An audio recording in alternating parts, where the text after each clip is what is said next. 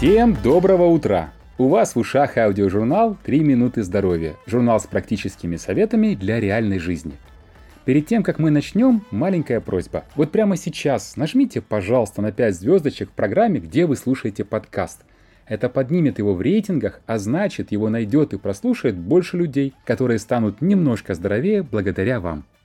От одного знакомого мы услышали фразу, что малое управляет большим что нам нужно искать тот единственный рычаг, использование которого кардинально изменит ситуацию. Например, для Apple таким рычагом стал пользовательский опыт. Компания подчинила все свои усилия одной идее – сделать пользователю удобно. И благодаря этой идее нам всем стало лучше жить. Не только пользователям Apple, за ней потянулись все остальные компании.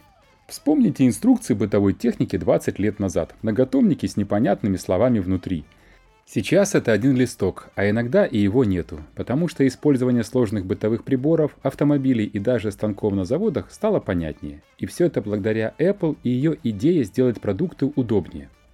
Мы так долго рассказываем вам о том самом рычаге, который изменит вашу жизнь, потому что хотим прямо сейчас вручить его вам. Сон.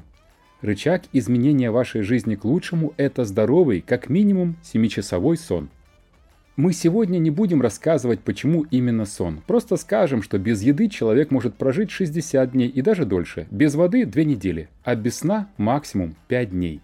Сон является критически важным элементом нашей жизни. Как только у вас наладится здоровый 7-часовой сон, ваша жизнь станет совершенно другой. Вернее, все произойдет немного иначе. На пути к здоровому сну вы сами поменяете вашу жизнь. Мы расскажем вам, как это будет происходить, потому что сами прошли все этапы.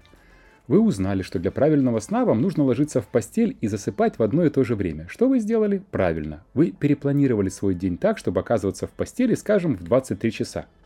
Потом вы узнали, что мелатонин больше всего вырабатывается начиная с 22 часов. Значит, вы стали ложиться в 22. Потом вы узнали, что вы нормально не высыпаетесь, если выпили за 2 часа до сна хотя бы легкий алкоголь. Вы, конечно, перестали пить перед сном. Потом вы узнали, что вам мешает спать шум, вы избавились от шума и так далее и тому подобное. Сон может стать вашим рычагом, который изменит вашу жизнь. Начните изучать свой сон и сделайте все возможное, чтобы он стал лучше. И через год-два вы увидите, как кардинально лучше вы стали жить. В описании этого эпизода вы найдете ссылку на более чем 20 коротких статей про сон из моего телеграм-канала. До свидания, крепкого и спокойного сна вам сегодня и далее. До встречи завтра.